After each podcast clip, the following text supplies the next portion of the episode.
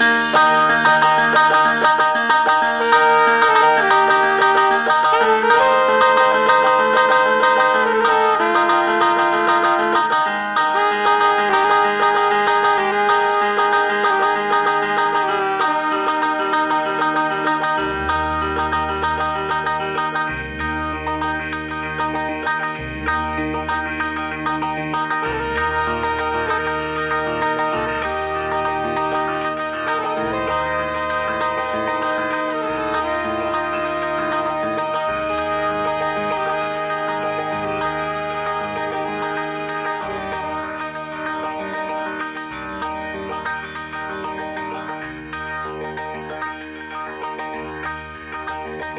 Cuando la ciudad se aquieta, seres sigilosos salen de sus madrigueras y toman el aire de Radio Semilla.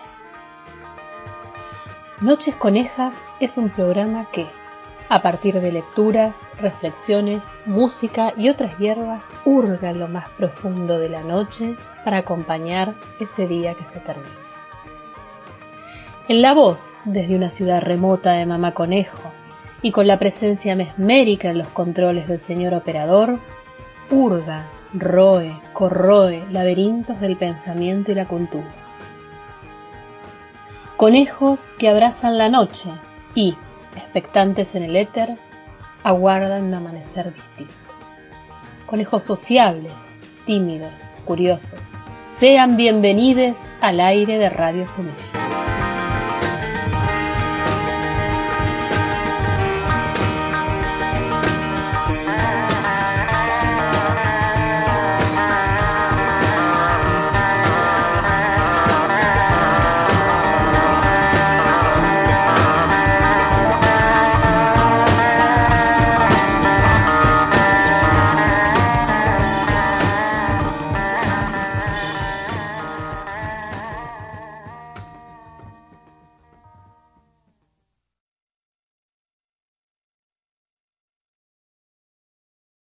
Buenas noches, conejos del éter, y bienvenidos al quincuagésimo quinto episodio de Noches Conejas por radiosemilla.com.ar.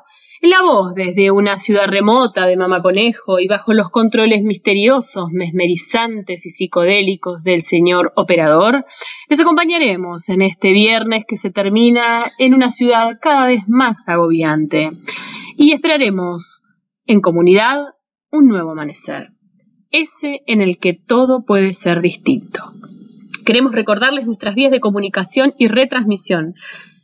Nuestro email, nochesconejas.gmail.com, el Instagram del programa, mamá.conejo, las retransmisiones a cargo de nuestras amigas Barritando Enfermería y Vegana Vaga, quienes nos permiten llegar a seres distintos a los conejos. Recordarles también que Radio Semilla está transmitiendo 24/7 con nuevos programas al aire y por supuesto las retransmisiones los días domingos. También comunicarles que en nuestro canal de Open Spotify pueden encontrar los episodios pasados de Noches Conejas y también los especiales de Mama Conejo. Radio Semilla ha participado del plenario de la Red Nacional de Medios Alternativos, una actividad que nos ha puesto curiosos y, por supuesto, inquietes y con ganas de hacer cada día más y mejor comunicación popular. Así que seguramente en estos en estas semanas vayan escuchando nuevos separadores y haya algunas sorpresas y novedades en la, en la página de Radio Semilla y sus redes sociales. Ahora sí, sin más, le solicitamos al señor operador de curso al primer tema musical de la noche. Salud, conejos del éter, y bienvenidos a esto que ha dado en llamarse Noches Conejas por radiosemilla.com.ar.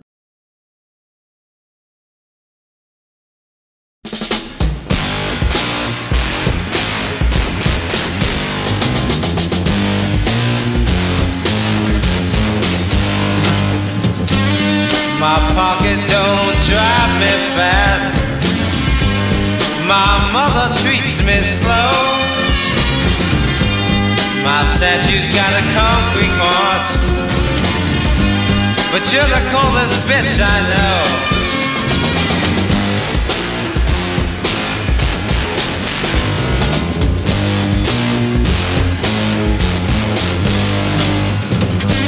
In the factory that you call your mind, graveyard thoughts of stone. A master thief, I wouldn't enter there. You've nothing I would care to own so help me.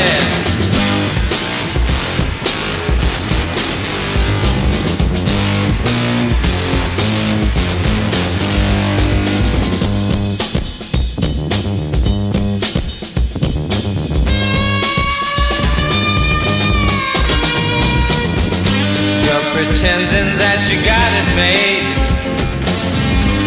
You know I know you know no. You're still serving cookies and Kool-Aid. You're so proper and so cute.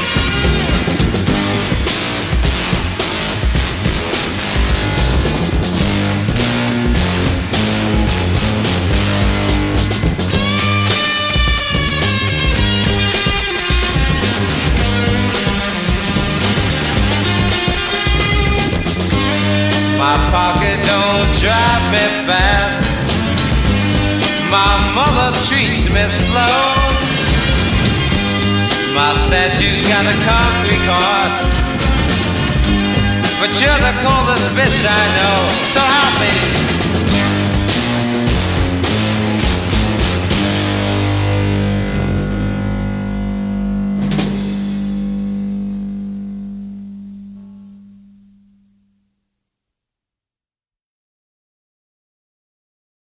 A primera vista puede resultar ocioso y hasta absurdo hacer una investigación sobre homofobia en el Parlamento boliviano. Sería muy fácil sacar una conclusión certera sin necesidad de estudio alguno. La homofobia que existe en el Parlamento, como en la sociedad, es evidente. Quiero por esto dejar claro que básicamente se trata de un ejercicio lúdico que literalmente sirve para divertirnos, desordenando los lugares y los conceptos inamovibles y apolillados en los que se mueve la rutina democrática. En ese contexto, la investigación que proponemos es en consideración es original e insólita.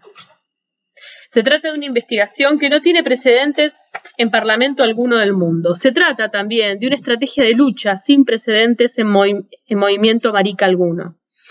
Sustituir la rutina de demanda de derechos por la acción de preguntar e investigar sobre las creencias y prácticas de los y las parlamentarias en torno a la sexualidad y a la división sexual del mundo es algo que nunca antes se ha hecho. Su utilidad es abrir un debate sobre los fundamentos de la representación política.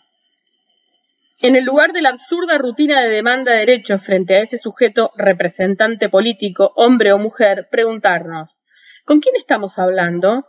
¿Por qué esta persona tiene poder para legislar sobre mi cuerpo? Y más allá de eso, interrogarnos a la hora de legislar, ¿en qué se basa para hacerlo? Este ejercicio nos permite poner en evidencia los límites representativos de la identidad, que es el concepto escondido sobre el cual está apoyada la democratización de la representación política en una democracia liberal que ante su propio agotamiento abrió una pequeña puerta de entrada a más mujeres, a indígenas y a otros sectores sociales. Más preguntas. ¿Se trata acaso de una puerta falsa? ¿Qué tipo de conversión sufre al interior de este aparato la condición de mujer, indígena o representante de algún sector? Con esta investigación hemos protagonizado una invasión a esos espacios de representación, en los cuales todo lo que está relacionado con el cuerpo está apartado, negado, omitido. Basta solo entrar al Parlamento para verificar cómo allí adentro nadie parece tener un cuerpo. Manos y cabezas es lo único que, aparentemente, se asume como realidad humana, aunque abunde el acoso sexual y el ejercicio del poder político como un acto de dominación, que tienen los parlamentarios varones un contenido sexual inequívoco, frente al cual sus colegas mujeres hacen la vista gorda para llegar allí adentro una suerte de convivencia complaciente entre hombres y mujeres. La homofobia que cualquier parlamentario está listo para destilar ha sido también un pretexto para poder conversar sobre sexo, placer, cuerpo y la relación que todo ello tiene con la representación política. Una relación imposible de formular o de entender porque es ininteligible, intangible y no explicitada. Es inconsciente y arraigada. Es un lugar en el cual habitan y anidan otros y cada uno de los prejuicios, moralismos y dobles morales que nos podamos imaginar. Cada parlamentario, hombre o mujer, cualquiera sea el lugar social de donde provenga, ha sacado en estas conversaciones detalles, aparentemente sin importancia, que se revelan como claves para comprender que es prácticamente inútil y absurdo acudir a las puertas del Parlamento en búsqueda de un derecho tal como es la despenalización del aborto, o cualquier otro que tenga que ver con la ruptura de la división sexual del mundo. Ellos y ellas operarán sus votos no desde una discusión ideológica, sino desde una acción confesional religiosa, colonial y conservadora, en la cual está, en muchos sentidos, secuestrada la democracia. Sobre todo, y ante todo, esa otra democracia que tiene que ver con nuestros cuerpos y nuestras sexualidades. Esto nos lleva, además, a formular otra serie de preguntas. ¿Cuándo votamos? ¿Por quién votamos? ¿Cómo está construido este aparato democrático? ¿Por qué un voto es un mecanismo de legitimación de un aparato que se enajena de ese voto apenas éste ha sido contabilizado y convertido en propiedad de un político X? Este trabajo pretende hacer un análisis crítico de las supuestas agendas de demanda de derechos en las que se disciplina a todo sector o movimiento para enfrascar su relación con el Estado. La idea de este análisis crítico no, solo es preguntarnos sobre la pertinencia o no de esas agendas, sino además poner en evidencia a los interlocutores y dueños de las decisiones de esas agendas, que son los y las parlamentarias, como máximos representantes de la democracia. ¿Con quién realmente estamos hablando cuando hablamos de aborto, educación sexual, violencia machista, violación, etcétera? Con esta investigación logramos develar, revelar y desnudar lo absurdo de esta situación. Con esta investigación queda claro el tejemaneje a través del cual temas fundamentales para la vida de las mujeres, como el aborto, el femicidio o la violencia sexual masiva, se convierten en irrelevantes y periféricos. Quiero dejar claro que cuando hablo del análisis crítico de esos interlocutores, no me refiero a cuánto respetan, saben, comprenden, aceptan o rechazan lo no heterosexual, sino que esta conversación, entrevista, sirve para preguntarnos sobre las dinámicas de construcción de la representación política. ¿Representa una parlamentaria mujer por el hecho de serlo a las mujeres? Si es así, ¿Cómo se construye ese concepto de representación? ¿Y qué resultados tiene? Las mismas preguntas valen, en el caso de un representante indígena o marica. Por serlo o por definirse como tal, ¿podemos tomarnos en serio su capacidad de representación política? ¿O estamos ante un espejismo de representación, ante una banalización de la representación que camufla y es funcional a una visión neoliberal de la democracia? No son las prohibiciones y restricciones legales contra, la, contra lo no heterosexual aquello que resulta una barrera para impedirlas, puesto que esa misma barrera se ha convertido históricamente en una provocación para desarrollar un mundo por fuera y más allá de esa prohibición legal. Levantar las prohibiciones legales y normalizar la no heterosexualidad al modelo burgués no representa una conquista política, ni menos aún una beta de transformación social, sino la forma más superficial de reforzar la heterosexualidad obligatoria. Es por esa convicción que hemos desarrollado esta investigación. Con este trabajo demostramos que se puede ir por otro camino, se pueden hacer cosas diferentes, solo hay que tener el coraje de imaginarlas y el atrevimiento de realizarlas.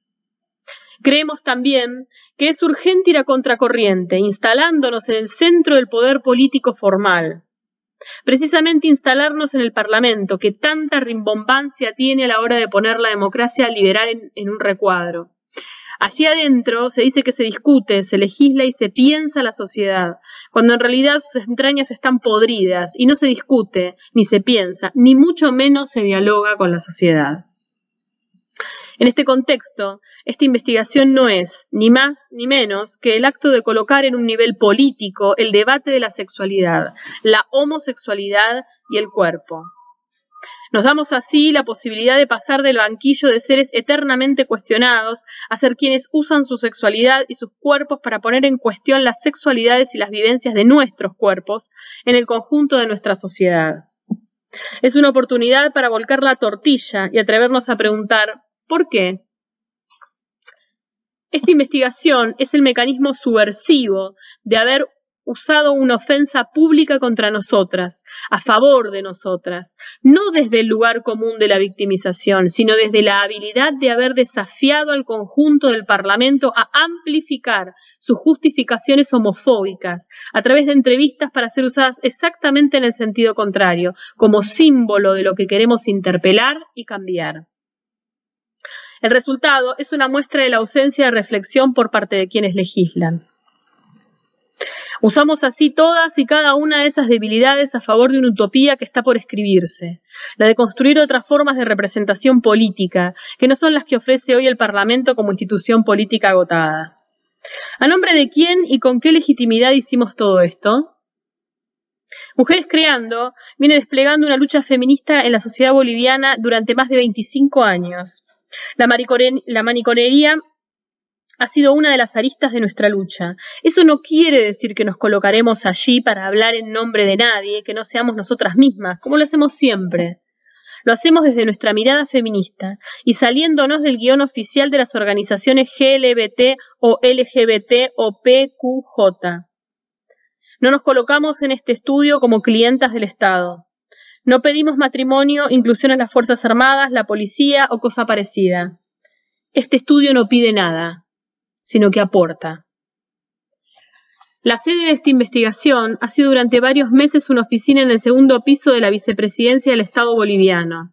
Tragar su arquitectura de estilo de palacio francés y ascender cada día una escalera circular de mármol donde resonaban mis tacos ya me daba la sensación de estar trabajando en el interior de la barriga del monstruo que está alojado en ese arriba simbólico. Constatar todos los días cómo los jerarcas de este Estado plurinacional se han hecho a este aparato arquitectónico, sentir claramente cómo lo disfrutan, cómo lo elogian, ha estimulado mi ánimo agresivo a la hora de preguntar. Atravesar un pequeño salón lleno de retratos de gran escala de hombres libertadores de la patria y pasar un corredor amplio de espejos y vitrinas con libros que están muertos porque nadie los lee para ingresar a una nueva oficina nos causaba todos los días risa. No hubo tarde en la que los policías y los ocasionales visitantes de ese lugar no se asombraran de vernos allí. Nuestra oficina era la más confortable que hemos tenido en la vida. Allí citábamos a las y los parlamentarios, la mayor parte de ellos y ellas sorprendidos por nuestra llamada. Sorprendidos también por el lugar de cita, venían a goteo. A veces llegaban acompañados con papelitos de apoyo que contenían definiciones de Wikipedia sobre la homofobia, que les habían preparado algún asesor y que no les servían para nada porque nosotras siempre tuvimos la chispa para sorprenderles. Todas las entrevistas fueron filmadas y grabadas. Ambos productos serán difundidos sin extenso en radio y televisión, porque cada entrevista reviste un interés para el país entero. También serán entregadas al archivo de la vicepresidencia, que ojalá sea capaz de medir el valor que tienen. Cuando la investigación se hallaba en su mejor momento, el vicepresidente decidió expulsarnos. Suponemos que fue porque la investigación había adquirido ya una resonancia dentro de los pasillos del Parlamento que a él le incomodó. Quizás la decisión se debió al hecho de que se venía el referéndum, que ponía en consideración del país la repostulación del presidente Evo Morales a un tercer mandato, y nos querían lejos. También es posible que el vicepresidente, quien siempre ha estado rodeado de chistes homofóbicos en su contra, se haya sentido finalmente incomodado por la resonancia que la propia investigación adquirió. O también pudo ser un acto arbitrario, sin gran trasfondo, y haber respondido a la simpleza rutinaria de no cumplir la palabra y hacerte sentir su poder, expulsándote como contraparte de haberte antes otorgado un espacio. Lo que queda claro es que es una investigación sobre homofobia, un tema perpetuamente fuera de agenda, no puede ser políticamente inofensiva. Cuando fuimos expulsadas de la vicepresidencia con el argumento de que ellos consideraban que la fase de campo ya se había logrado con suficiente espacio, no dudamos en terminar la investigación cargando un trípode y firmadora para buscar las entrevistas en los pasillos del Parlamento. Esto le dio un plus, porque aunque las condiciones para entrar al Parlamento fueron lamentables, soportar la espera de horas hasta recibir la autorización, soportar la persecución interna de los equipos de seguridad, adentrarnos en la dinámica parlamentaria, sentir los aires poco frescos de las oficinas abarrotadas de papeles donde nunca faltaban pasteles, sándwiches y cafés, y donde evidentemente nadie trabaja, donde difícilmente se piensa, y menos aún los parlamentarios. Sentir el aire monárquico de la mayor parte de ellos y ellas, ver cómo algunos literalmente huían de mí como el demonio. En su propio espacio le he añadido a nuestra investigación circunstancias que la han enriquecido. No me quejo, me he divertido todo el tiempo. Hemos adjuntado en los anexos una lista de aquellos que han sido entrevistados, aquellos que se han negado rotundamente con frases inolvidables y aquellos que nos han hecho gastar crédito del celular y, y tiempo en vano, porque eludieron por meses la cita con el ultra conocido Llámame mañana. Hemos dividido el análisis de las entrevistas realizadas en cuatro bloques. Los y las autoidentificados como indígenas. Los sectores sociales provenientes de movimientos sociales con representación parlamentaria. Los y las clase media y profesional. Por último, un análisis específico del universo de las mujeres. Cada uno de estos grupos ha sido analizado bajo parámetros diferentes, con el objetivo de extraer de cada entrevista la mayor riqueza conceptual posible. La población entrevistada daba para hacer otro tipo de cortes, por ejemplo, la división entre católicos y no católicos o la división entre derecha e izquierda, que hubiera sido por demás divertida, y después en el campo de la sexualidad, derecha e izquierda resultan hermanos gemelos. Todas esas otras vertientes de interpretación posibles las dejamos abiertas como posibilidad. Por eso mismo difundiremos todo el material. Esta división nos ha servido, además, para agrupar las justificaciones de sus homofobias por grupos sociales de pertenencia. No hay una homofobia. Hay muchas homofobias y muy distintas. Eso también es interesante. Como tampoco no hay un solo racismo, sino muchos racismos y muchos machismos. Lo interesante de la homofobia es que si la destapamos, destapamos toda nuestra sexualidad. Por último, para cerrar esta introducción, quiero decir que esta investigación es una deuda conmigo misma. Fui la primera lesbiana pública de esta sociedad y eso es como ser un monumento arqueológico. Conozco la homofobia de cerca. Recuerdo aún cómo un edificio entero en La Paz firmó un documento para impedir que el dueño me alquilara un departamento y cómo, con el camión con mis cosas ya en la puerta, no pude entrar a la vivienda pagada. Recuerdo los continuos no en los primeros años de búsqueda de trabajo. Recuerdo la primera persona que me dio un puesto para enseñar, Denka Guaranca, y que ese acto terminó costándole el trabajo a ella. Sin embargo, rápidamente, o quizás de inmediato, entendí la esterilidad de pertenecer a un grupo de gueto identitario como un lugar de construcción política. Por eso mi trabajo se despliega en muchas direcciones. Pero tenía guardado mucho por decir como maricona, como ese GLBT que yo desgloso como gorda, lesbiana, boliviana y terca. Sé que este trabajo puede sonar muy local. En todo momento me refiero a Bolivia y su peculiar estructura parlamentaria de representación política, pero estoy convencida que tiene un valor regional y que, especialmente para el mundo marica, se puede leer desde cualquier parte del mundo. En el trabajo de campo participaron, activa y especialmente, Andrea Callejas y María Galindo. El manejo de cámara estuvo a cargo de Rafael Venegas. La edición del trabajo audiovisual y la interpretación conceptual de las entrevistas estuvo a cargo de María, María Galindo. La elaboración de los cuadros estadísticos y su interpretación estuvo a cargo de Andrea Callejas. Agradecemos a Sergio Calero, quien nos prestó por meses su equipo de iluminación y quien además, de forma personal, definió técnicamente la iluminación de la vicepresidencia. Va también un agradecimiento especial al diputado Manuel Canelas, que, quien fue el único en facilitarnos un pase por un mes, que nos fue de gran ayuda. Esta publicación y la investigación han sido posibles gracias a un crowdfunding, que es una forma de recolección internacional de fondos de aporte voluntario y personal, que garantiza la independencia de la investigación. Gracias a todos y todas quienes aportaron. Agradecimientos especiales a la periodista Claudia Acuña de La Vaca por la edición del texto, a Danit Saluna de Mujeres Creando por la bellísima diagramación y a Helen Álvarez por la corrección final. No hay libertad política si no hay libertad sexual. Mujeres Creando. María Galindo.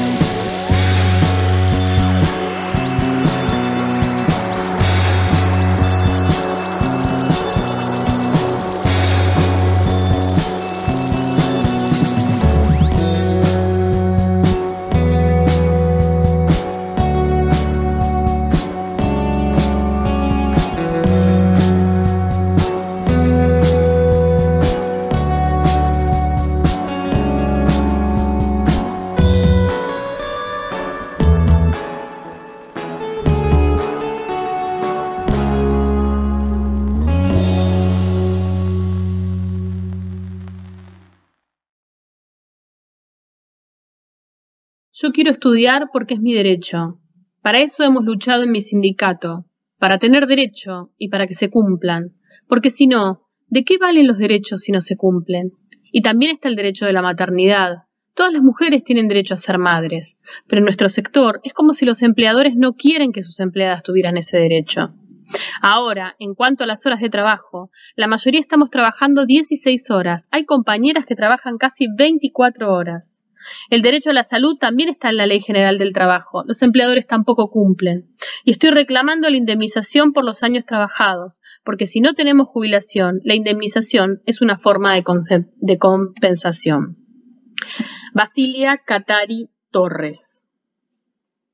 Fueron las trabajadoras del hogar quienes me enseñaron a cocinar, a encerar los pisos hasta convertirlos en espejos, a sacar manchas de las paredes, de la ropa y de la vida. Ellas me enseñaron que la cocina es el lugar más hermoso y cálido que tiene la casa. Me enseñaron a interpretar mis sueños, a escuchar radionovelas en Aymara y bailar culaguada.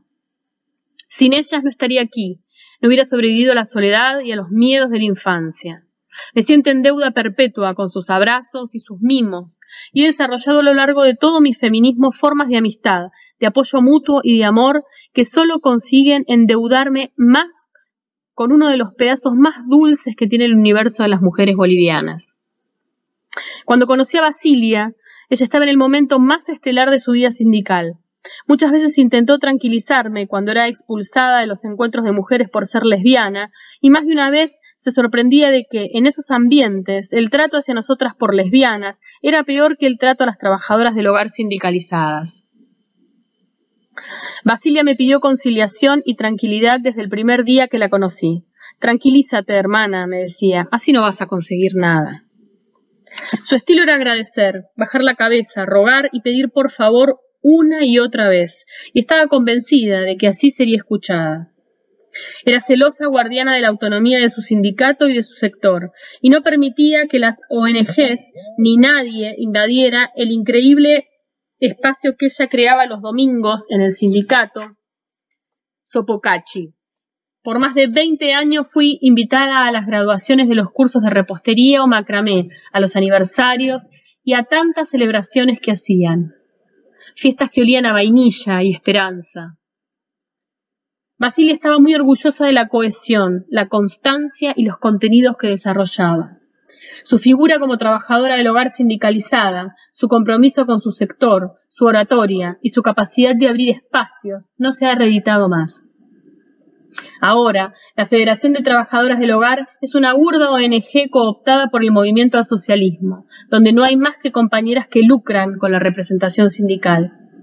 No solo han olvidado a su sector, sino a sus precursoras como Basilia.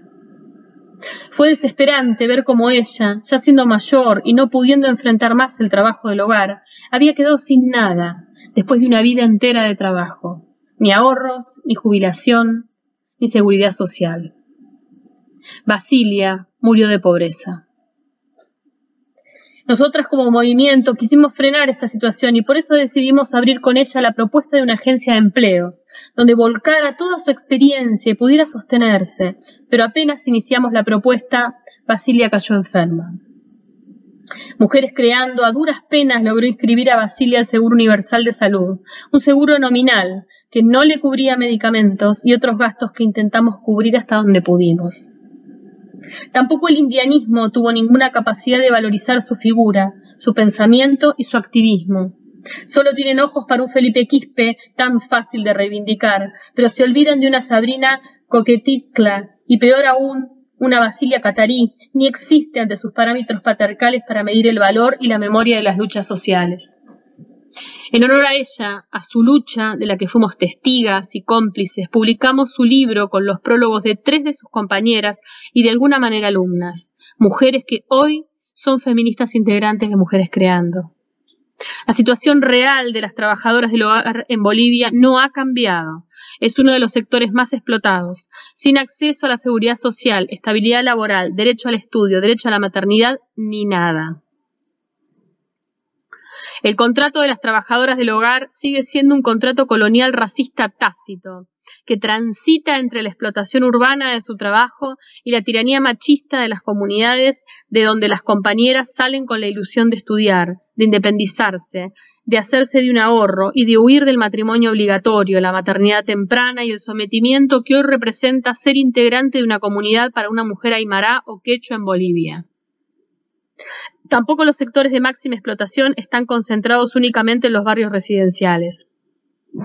Un informe del Centro de Estudios para el Desarrollo Laboral y Agrario, CEDLA, muestra que los rangos de mayor explotación laboral de las trabajadoras del hogar están en la ciudad de El Alto. Este dato debiera sacudir nuestros preconceptos de muchas cosas.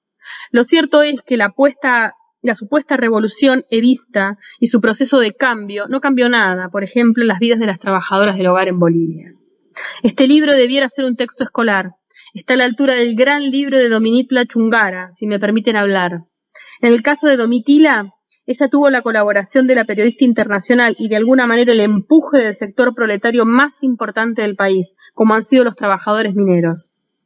Este libro, en cambio, es fruto de la fuerza y de la honestidad de una mujer que luchó muy sola, planteando reivindicaciones que ni el proletariado masculino boliviano estaba dispuesto a entender ni a asumir. Sus páginas son el espejo donde debiera mirarse la sociedad boliviana. Estamos ante un relato que tiene más de 20 años y sin embargo, y no por no luchar, la realidad sigue igual. Estos y no otros son los pendientes de una revolución feminista. Gracias, Basilia. Te mando desde aquí mi abrazo. Sé que te gustaría saber que estamos volviendo a publicar tu libro para que ni tú ni tus sueños queden en el olvido.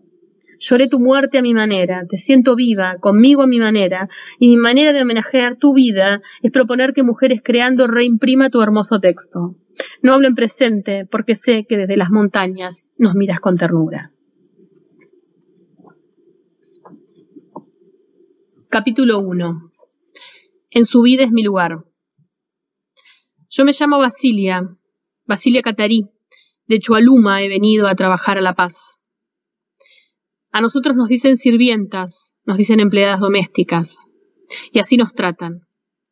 Nosotras somos trabajadoras del hogar, porque cumplimos un trabajo que es muy importante, porque sin nosotras, las señoras, que son profesionales, no podrían trabajar, porque tendrían que atender sus casas.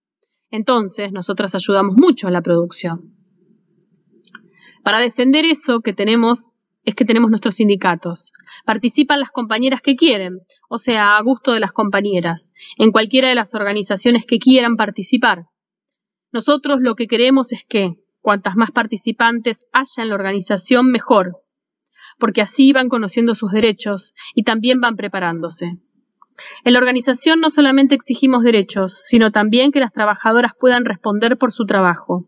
Entonces en eso estamos, y no nos hemos querido limitar. En cada una de las organizaciones participan de diferentes zonas y están participando. Ahora en las organizaciones hay reuniones. Un poco como que se les hace pesado, que es un poco aburrido, digamos. Porque nosotras desde las 3 de la tarde hasta más o menos las 6, dependiendo de las cosas que hay que hablar, todos los domingos hacemos un informe. Por ejemplo, nosotras hemos tenido una reunión en el Senado con esto del proyecto de ley de trabajadoras del hogar. Entonces, para eso también se les convoca a cada una de las organizaciones. Actualmente, tanto Sopocachi, San Pedro, Max Paredes, como también... Ahora hay una nueva organización que ha nacido, la de Zona Sur. Ahora la de Zona Sur es igual, es una parte de la de San Miguel, porque allá en la iglesia de San Miguel se reunían 180 trabajadoras, esto a través de la iglesia católica. Igual aquí en Sagrados Corazones, que, eh, que también es a través de la iglesia católica. Y estas organizaciones no tienen presidenta, sino que las dirige una religiosa o un religioso, dependiendo. De ahí ellos han conseguido profesores sobre las manualidades, tanto tejido como pintura en tela, corte y confección. Eso, ¿no? Ellas se reúnen, igual que las organizaciones sindicales, los días domingos, pero solo que ellos no tienen ninguna reunión, o sea, nadie les interrumpe, solamente se dedican a las manualidades. Para ellos es una cosa principal o primordial.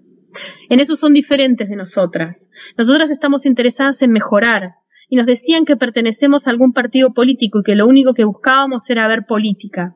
Entonces yo iba a un principio a visitarles y orientarles, pero a mí me dijeron no.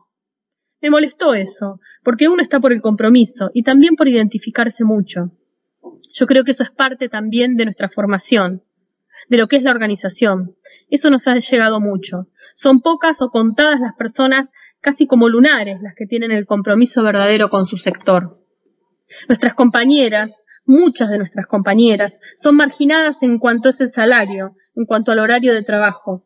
Se ve que los empleadores no le dejan descansar. Entonces, conociendo todo esto, es cuando uno más se compromete de decir no, no, no, es injusto. Por eso nuestro compromiso, por ese mismo motivo, y porque también las menores de edad son maltratadas. Como hay actualmente muchas compañeras jóvenes que se vienen a la ciudad y ellas, bueno, al principio todas no sabemos trabajar porque es diferente el estar en el campo y el estar en la ciudad. Actualmente las jóvenes tardan tres meses en aprender lo que es la ciudad, pero anteriormente nosotras casi un año tardábamos en conocer, incluso en aprender el castellano. Me comprometí mucho más al sindicato y me sigo comprometiendo, aunque muchas veces yo he pensado en alejarme de la organización. Yo estoy pensando, por ejemplo, hoy día digo, me voy a alejar ya, por esto, por el otro y así. Entonces ya, llega el domingo, converso con mis compañeras, entonces veo que hay muchos problemas y hay que estar ahí, con ellas. De alguna manera, yo ya he intentado muchos trabajos. O sea, yo sé que salir de un trabajo es siempre experiencia que voy a volver a encontrar. Lo único que se necesita también es saber trabajar y ser honrado y ser cumplida en un trabajo. Entonces uno, siendo así, puede encontrar, aunque con dificultades. Como yo ya tengo esa experiencia, ya he pasado por esas dificultades, entonces puedo decir, puedo ir a la radio, o si es que tengo una entrevista, puedo decir estas cosas, sin temor a ser despedida, de que voy a quedar sin trabajo. Basilia Catari Torres, de Chualuma he venido, editado por Mujeres Creando.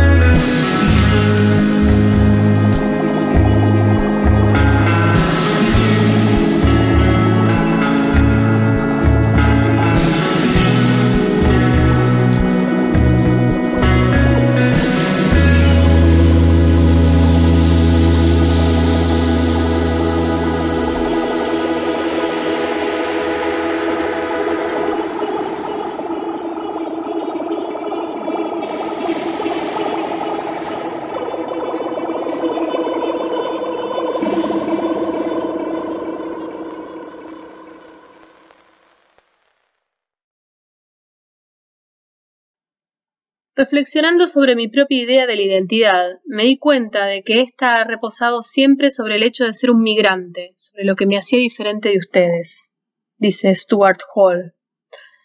Es así como Stuart Hall, anglo-jamaiquino y uno de los fundadores de los Cultural Studies, marca el origen del proyecto postcolonial, la condición migratoria que viene a escindir el lugar entre lugar de origen y lugar de existencia constitutiva del sujeto proletarizado moderno.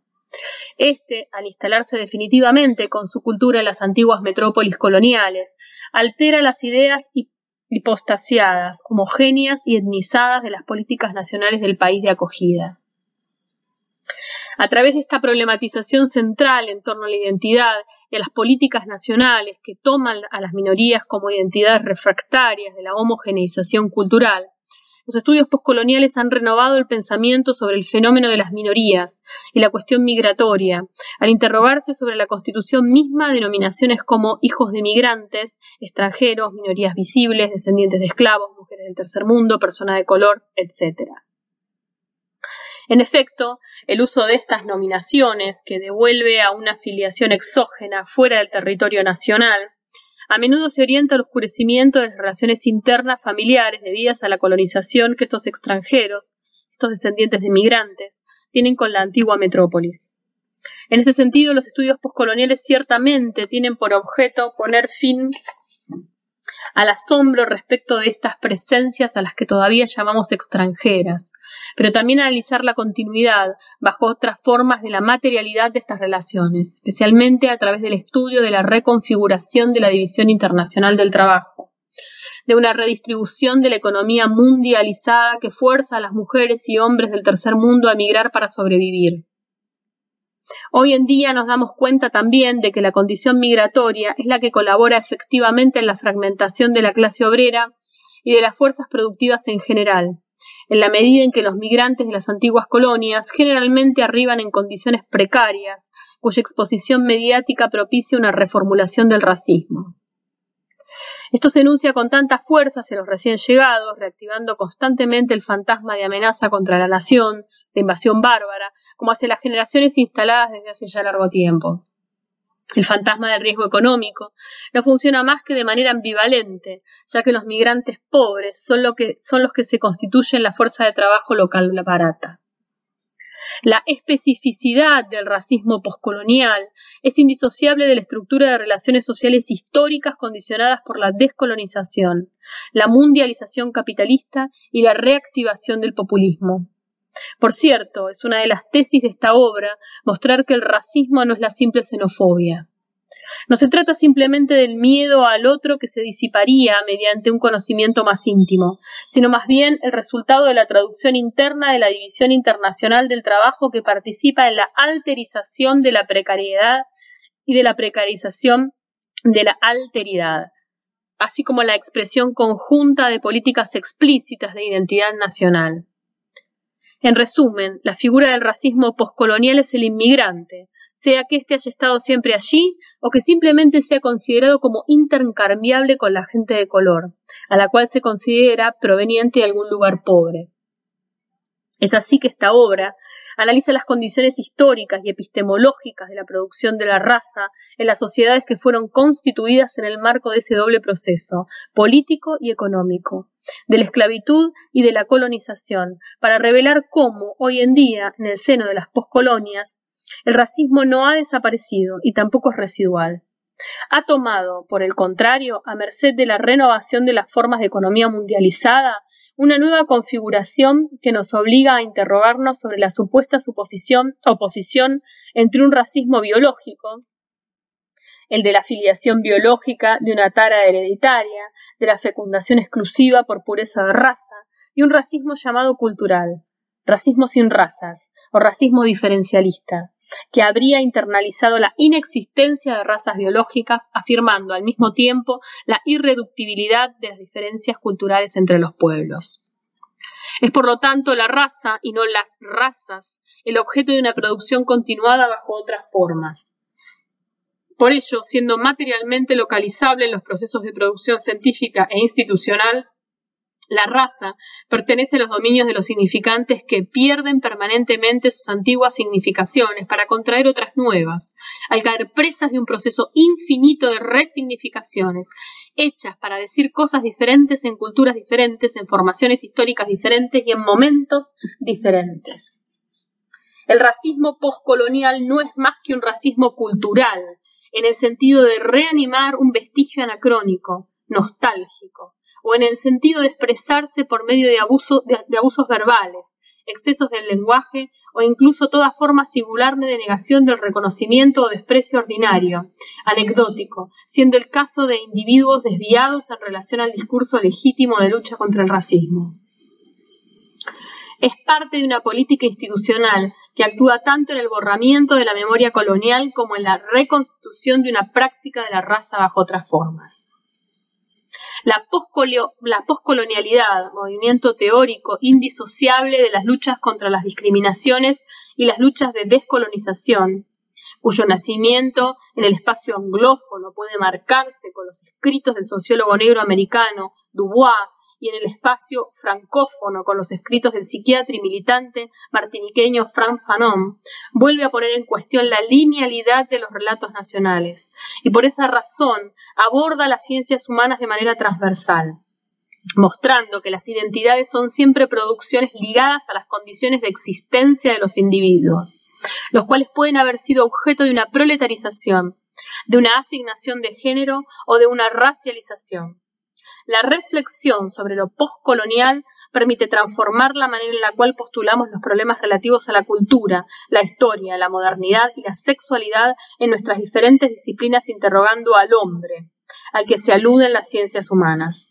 Así, la objetividad ya no es garante de la cientificidad de estas últimas, sino que opera en sentido contrario, en tanto es proclamada demasiado rápidamente como una negación de su propia posición de enunciación, de los procesos políticos que implica y que involucran siempre los cuerpos y su captura. De hecho, dada la expansión de cierto discurso médico-sanitario fuera del campo de la simple clínica para impregnar las prácticas y discursos jurídicos y económicos, la importancia dada por las teorías postcoloniales al cuerpo, a su administración y conformación es primordial, tanto más por cuanto el fenómeno esclavista colonial expresión de la mundialización capitalista, se ha caracterizado sobre todo por una captura del cuerpo. Así, el enfoque postcolonial busca interrogar la producción de, la racionalidad de saberes, volviendo sobre su método constitutivo. ¿Qué es en efecto sino un método? ¿Y en qué nos dice algo no sobre el estado de los saberes en una época dada, sino sobre lo que excluye, sobre la dignidad del objeto del saber y sobre la posición de aquel que distribuye, clasifica y ordena lo real. ¿Cuál es, por lo tanto, la relación del método con el humanismo, con las humanidades y con el término hombre? Para dilucidar estas cuestiones es preciso que la teoría en sí misma viaje, que se dé una tarea crítica a partir de un posicionamiento descentrado de enunciación y de interrogación del saber.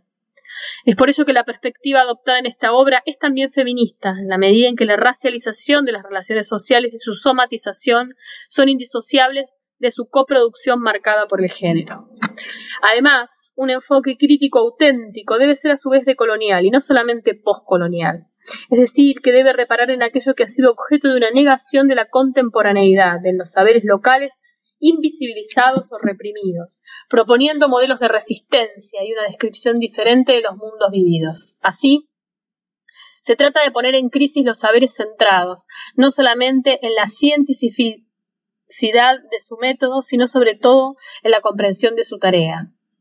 Es en estos términos consistentes en repensar un nuevo humanismo y nuevos universalismos que no carguen ya con la marca de una autoglorificación precoz que es preciso comprender la invitación de Fanon a abandonar a esa Europa que no había sido suficientemente interrogada sobre las condiciones históricas reales de su saber y de su poder.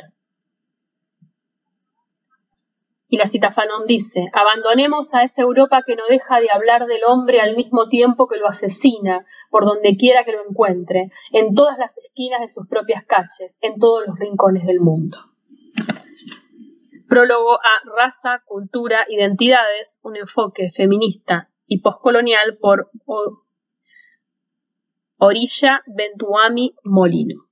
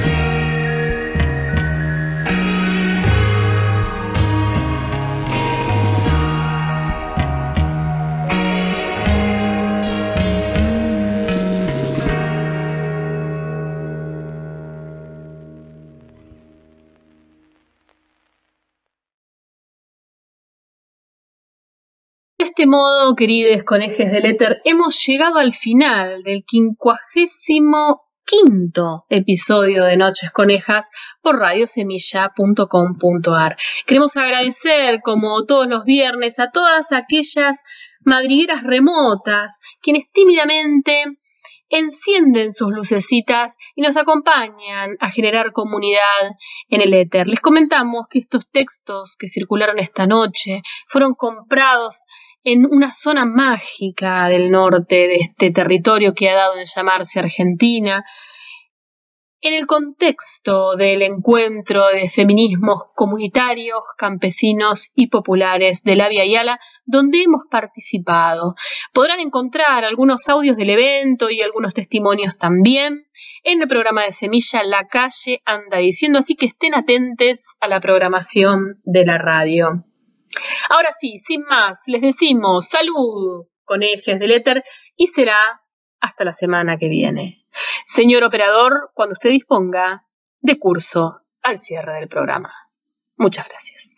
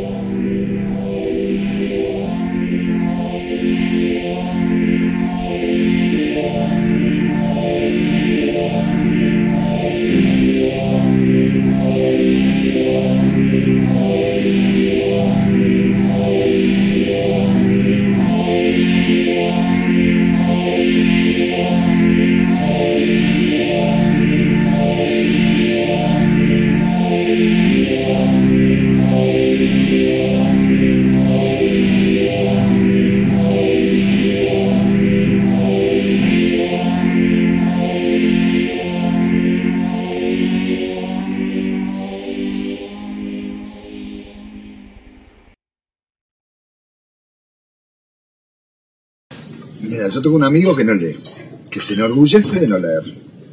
Y, y una vez le regalé un libro, entonces me dijo, lo leí, está bueno el libro, pero yo no leo.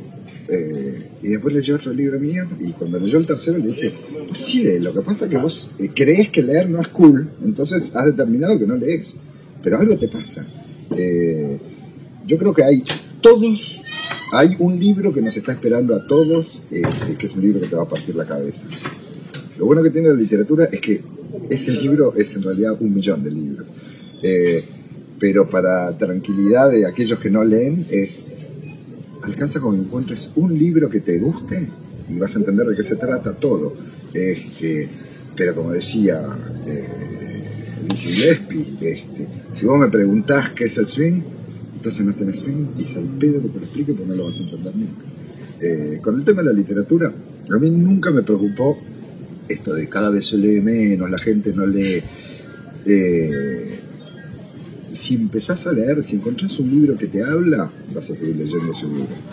Eh, y aunque tengas cinco años de no leer ningún libro, este, en cuanto se te, se te arrime uno,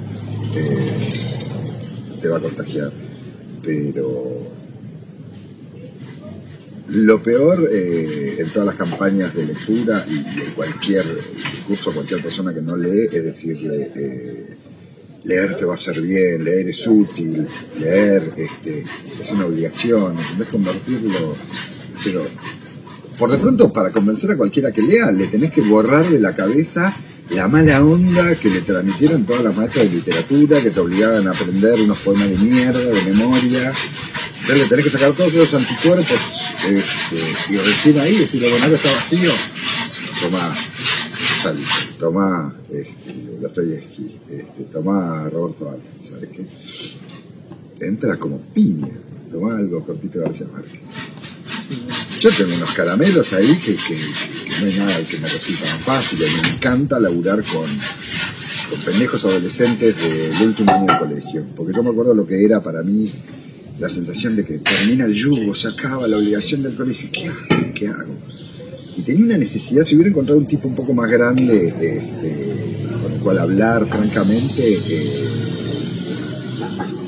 de hecho, incluso tratar de entender cuál era mi vocación, si, era la literatura, era el cine, era el fútbol, era... Y- y una cosa es ser este, un fanático de eso y otra cosa es querer hacer eso. Eh, ¿Y cómo te das cuenta si tenés o no tenés talento? ¿Cómo se... Todas esas preguntas, este, a mí me encanta ir a hablar a los, a los colegios de acá de Hesselboy y después me aparecen los pibes, vienen, me tocan el timbre este, para charlar cuando se animan. Se van ahí de la calle, me ven pelotudeando acá y, para mí es, es tu obligación. Si a vos te dieron, este, vos tenés que dar, se tiene que mantener la cadena. Este, pero si no te gusta, si no te mueve un pelo, yo creo lo mismo que decía vos. Vos estás leyendo el Ulises de Joyce y pasaste una página y media y te estás aburriendo, tiralo, agarra otra cosa. No tiene nada de malo abandonar un libro. Eh, pero con un libro que te haga bien, este, ya es como andar en bicicleta. Ya sabes para el resto de tu vida. Un día te vas a quedar encerrado en un ascensor y, vas a encontrar que lo único que tenés a, tu alrededor es un libro y vas a ver.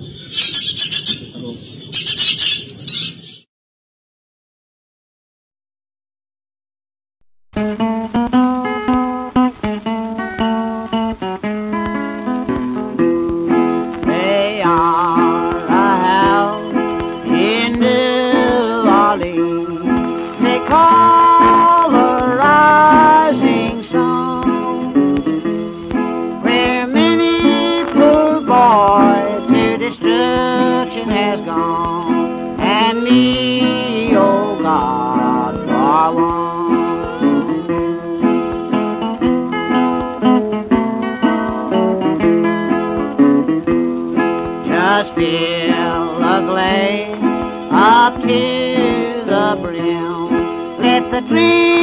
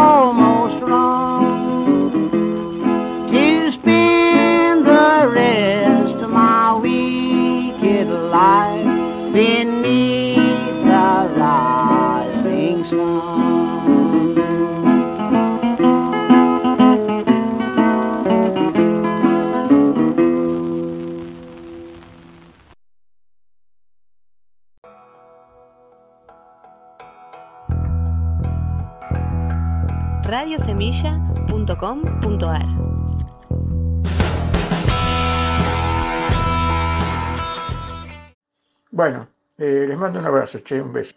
Eh, pórtense mal. Chau.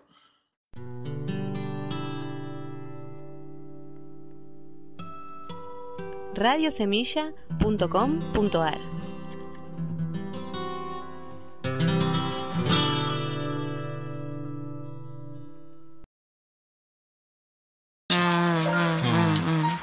まあ変わってないっていうところが悪いところなんだけどね 人が変わっても変わらないからね悪いところなんだけどね、うんうん私からは以上ですもう質問は終わり終わりですか終わり終わり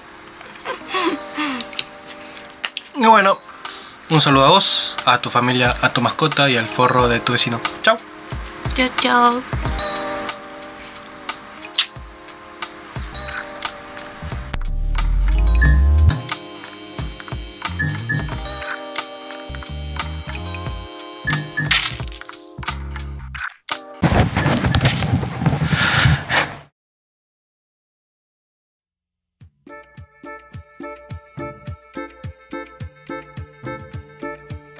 radiosemilla.com.ar